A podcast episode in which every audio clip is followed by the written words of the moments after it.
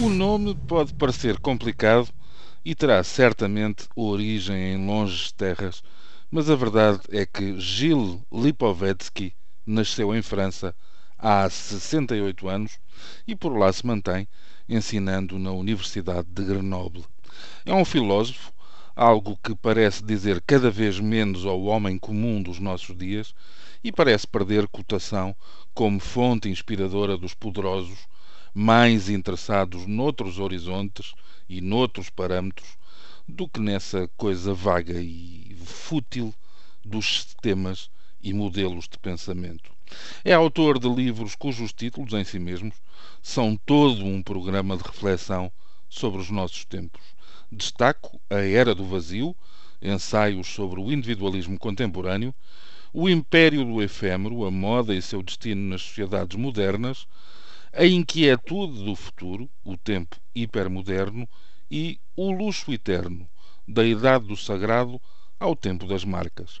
Ora, Lipovetsky passou por cá no âmbito de uma iniciativa da Universidade de Aveiro.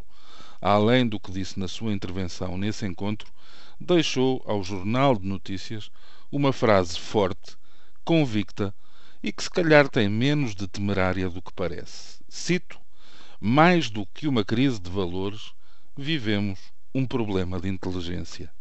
Adivinho a reação dos mais céticos, dos mais despachados, dos mais indisponíveis para reconhecer que pode haver aqui uma boa pista.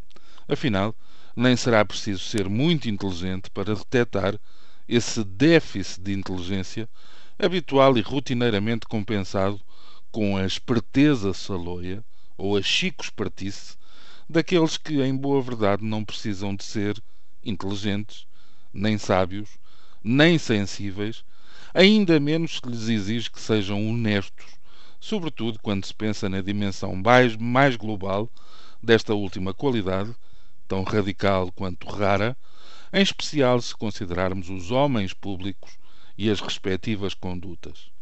O trunfo daquilo a que, a, perdão, o triunfo daquilo a que o escritor austríaco Robert Musil designou precocemente como o homem sem qualidades é hoje esmagador, aflitivo e temivelmente irreversível. Quando se diz que já não há heróis, essa deserção de seres excepcionais terá porventura menos a ver com aspectos conjunturais do que com as bases e as estruturas em que assentamos as nossas arquiteturas sociais.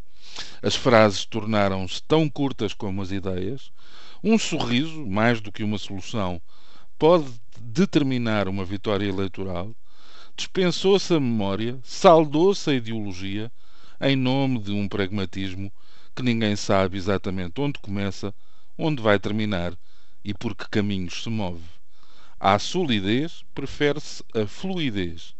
Confunde-se a estabilidade com o silêncio do próximo e também essa disfunção às regras de diálogo da democracia é, bem vistas as coisas, um sinal exterior de pouca inteligência. E acabamos, todos juntos, a aplaudir o autoritarismo camuflado. A minha dúvida com o inerente pedido de desculpas ao filósofo mora nisto. Os mais conservadores queixam-se do tanto que a vida mudou. Os mais revolucionários reclamam que a vida não mudou o suficiente. O cidadão comum sente que mudou, mas que não, não foi exatamente na melhor direção e que houve falhanços exagerados. Ora, a crise de valores é, se calhar em si mesma, sinal de pouca inteligência. Uma e outro andam de mãos dadas. Pior será quando se acabarem os filósofos. Nem valores, nem inteligência, nem sequer estes fugazes intervalos de lucidez e interrogação. Apenas o cinzento podre dos dias de escuridão. Fica a atenção dos que lutam pela preservação das espécies em dificuldade. Bom dia.